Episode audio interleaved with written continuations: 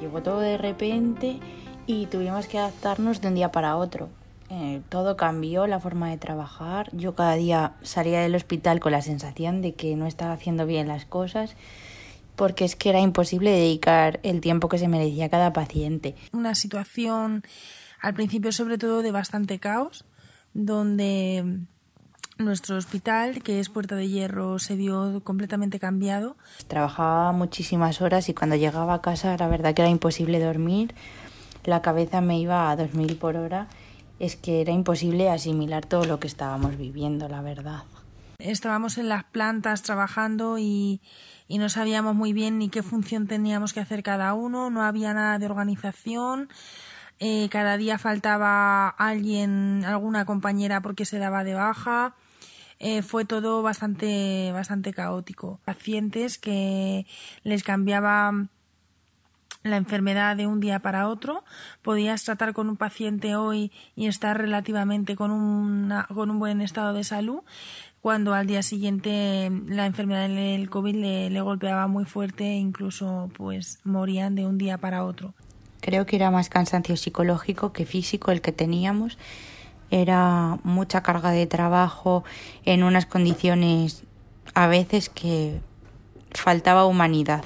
Para mí la situación que se vivió fue de caos, de inseguridad eh, y bastante lamentable. Me hacía mucho daño el no poder estar ahí cuando un paciente estaba muriendo o no poder apoyar a la familia. Te hace replantearte muchas cosas, te da mucha pena, te hace sentir muy impotente y, fue muy duro psicológicamente. No podía entender cómo habíamos llegado a esa situación de un día para otro o de unas semanas para otras. Que tenías que estar continuamente alerta de ver qué tocabas, qué no tocabas para no contagiarte. Teníamos todos la misma sensación de, de desasosiego, de no poder dormir, de no poder comer muchas veces, la intranquilidad de salir del hospital y no saber qué te ibas a encontrar al día siguiente. La verdad que fueron días muy difíciles para todos. Lo peor que vivimos en verdad fue ver tanta, tanta, tanta muerte y tanta soledad por parte de los pacientes. Por mucho que tú querías dedicarle más tiempo a hacerle la vida un poco más sencilla a, a estos pacientes, te era imposible. Por tiempo era, era imposible. Para mí eso fue lo más duro.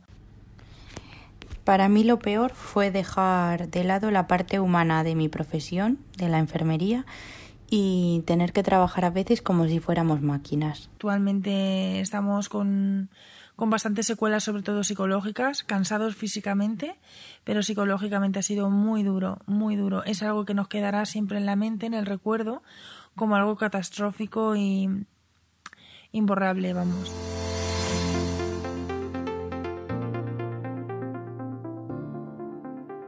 Bienvenidos, queridos oyentes, a un nuevo programa Hablando de Psicología con. Mi nombre es Carolina Marín, soy psicóloga y coordinadora de SAICAS. Bueno, lo primero, agradecer a Elvira, auxiliar de enfermería, y a María, enfermera, la generosidad que han tenido al compartir con nosotros eh, sus experiencias, sus sensaciones, sus emociones, cómo se sintieron, cómo estaban en, esos, eh, en ese primer brote de COVID. Iba a decir en esas primeras semanas, pero posiblemente fueron en esos primeros meses, en esos meses del primer brote de COVID ese caos que dicen eh, que todos pudimos sentir, que todos pudimos vivir, pero ellas en primera línea y con la, eh, con la responsabilidad de cuidarnos. gracias, Elvira, gracias, María. Bueno, vamos a em, tener dos programas dedicados al personal sanitario, dedicados al estado psicológico del personal sanitario y a los mecanismos de regulación emocional que pueden estar mediando esa situación y esa sintomatología. Un primer programa, que es este, que hablaremos con Lourdes Luceño, de la Universidad Complutense de Madrid, que ella, junto con su equipo, desde el Laboratorio de Psicología del Trabajo, realizaron un proyecto para estudiar el estado psicológico del personal sanitario durante el primer brote de COVID. Y un segundo programa que hablaremos con em, Luz Sofía Vilte, también de la Universidad Complutense de Madrid, que junto con su equipo estudiaron los mecanismos de regulación emocional que podían estar mediando la situación y los niveles de sintomatología, de ansiedad, depresión, desgaste emocional, etc. Bueno, Vamos con esta primera entrevista con Lourdes Luceño, de la Universidad Complutense de Madrid, de, eh, del Laboratorio de Psicología del Trabajo. Hola Lourdes. Hola, buenos días. ¿Cuáles fueron los resultados? ¿Cómo estaba en ese momento? ¿Cuál era el estado psicológico del personal sanitario? Bueno, nosotros tenemos muchísimos datos, pero los resultados muestran que los sanitarios presentan estos síntomas en una proporción muy alta. El 79,3 presenta síntomas de ansiedad, el 51,3 de depresión, el 56,6 de estrés postraumático y el 41 eh, se encuentra emocionalmente agotado. Eh, bueno, por otra parte, la realización personal es bastante alta, o sea que se sienten realizados profesionalmente, con un 81,9. Em, y la despersonalización, o sea que sería la falta de empatía con el paciente, es bastante baja. O sea que hemos, encontramos datos negativos y también otros, otros positivos. Em, falta de empatía, perdona, sí, sí. Sí, bueno, también eh, estudiamos cuáles eran las variables em, las variables demográficas y del trabajo y las COVID, que también era, son variables de riesgo. Entonces aquí, dentro de estas variables estarían, o sea, variables de, riesgo de tener más estrés, más, eh, más estrés postraumático, eh, más depresión. Eh, bueno, pues está trabajar en la Comunidad de Madrid, ser mujer, ser personal de enfermería, tener baja categoría laboral, el turno de tarde, turno de noche o rotativo tarde-noche, realizar guardias, trabajar muchas horas.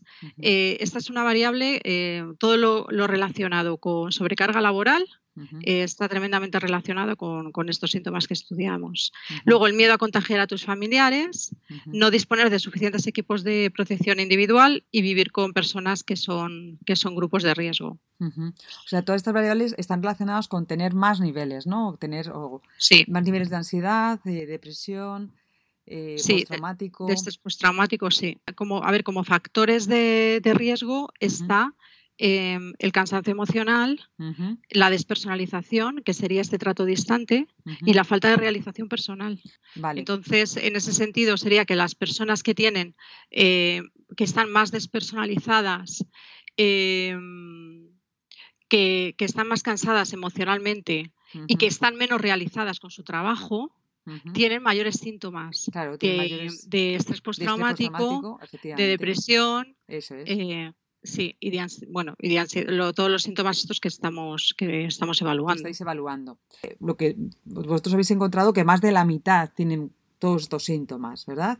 Eh, más de la mitad, estamos hablando de abril. Imagínate mayo, eh, que también fue un, un mes muy malo, y que ya podríamos ir acumulando, ¿no? que eso lo veréis en el estudio longitudinal que ha ido pasando con estos niveles de ansiedad y de todos estos síntomas, ¿verdad?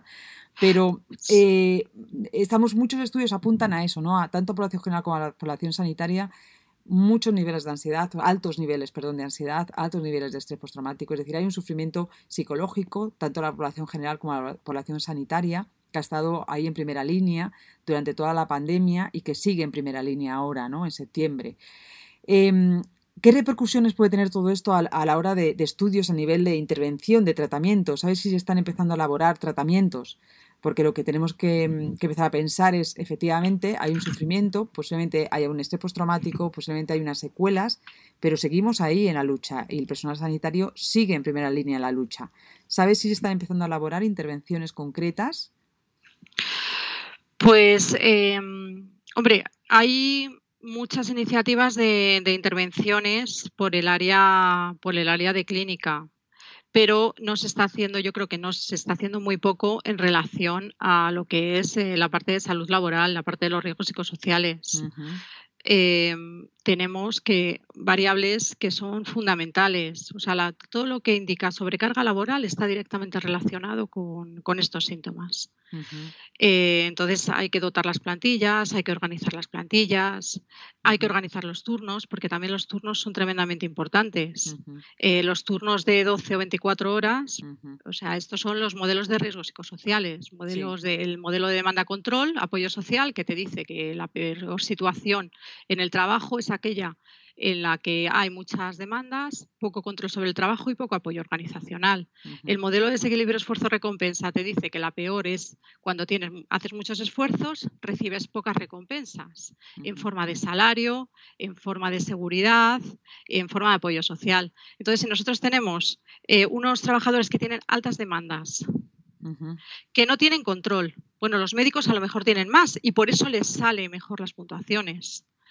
Eh, y que las recompensas están muy mal pagados y luego tienen contratos muy precarios, pues es que tienes todo, o sea, tienes todo todos los factores para tener un personal enfermo. Entonces, lo que decía yo del desarraigo también de los médicos, eso hace relación al apoyo organizacional. El apoyo organizacional es fundamental. Hay que crear equipos, hay que formar a la gente en los nuevos protocolos, hay que dotar las plantillas, hay que hacer contratos em, que no sean precarios, pagarles. Entonces, todo eso, todo eso es es fundamental. Entonces, al principio de la pandemia yo entiendo que esto no se ha podido hacer pero, pero ahora, bueno, ahora los, sanitarios ya lo estaban diciendo en el mes de, junio, que había que empezar a, hacer lo que yo, lo que nosotros decimos desde la psicología del trabajo. Eh, controlar las demandas, el control sobre el trabajo, las recompensas, el apoyo organizacional y todo eso, pues son cosas que, que hay que cuidar. Y que si eso no se cuida, eh, pues da lo mismo. Si tú un trabajador, bueno, pues le das de baja, le tienes en, terapia, estupendo, lo puedes recuperar y lo vuelves otra vez a, esa organización, mm. te da exactamente lo mismo. Sí, sí, sí, sí. Totalmente. Bueno, pues también esperemos que, mm, eh, que lo que estás diciendo, y además han salido muchos medios de comunicación, eh, Lourdes, y que todo el trabajo que está realizando desde, desde el Laboratorio de Psicología del Trabajo de la Universidad Complutense de Madrid y con todos estos datos que estáis teniendo y que vais a que, más datos que vais a tener, pues que sean de apoyo y esperemos que, efectivamente que las organizaciones escuchen estas demandas, que, no deja de ser em, algo que, va a favorecer la salud mental y física de sus trabajadores y, de esos trabajadores que ahora mismo, que ese personal sanitario que ahora mismo están eh, cuidándonos a todos y que están sacando adelante eh, pues, eh, a la población, ¿verdad? Y, al, y, a, y a, poder un poco pues, bajar esas cifras que son tan, tan, tan impresionantes de, de, lo que estamos viviendo de la pandemia del COVID-19. Así que, bueno, muchísimas gracias, Lourdes pues de nada, Carolina, muchas gracias. gracias por los estudios que estáis haciendo y por toda esa información y por sobre todo la, información que nos dais a nivel científico, pero la información también que nos dais eh, a nivel técnico, ¿no? Para, lo que estás diciendo, ¿no? Para, poder crear esos protocolos eh, de salud eh, para, para cuidar a los trabajadores sanitarios. Muchas gracias y hasta otra.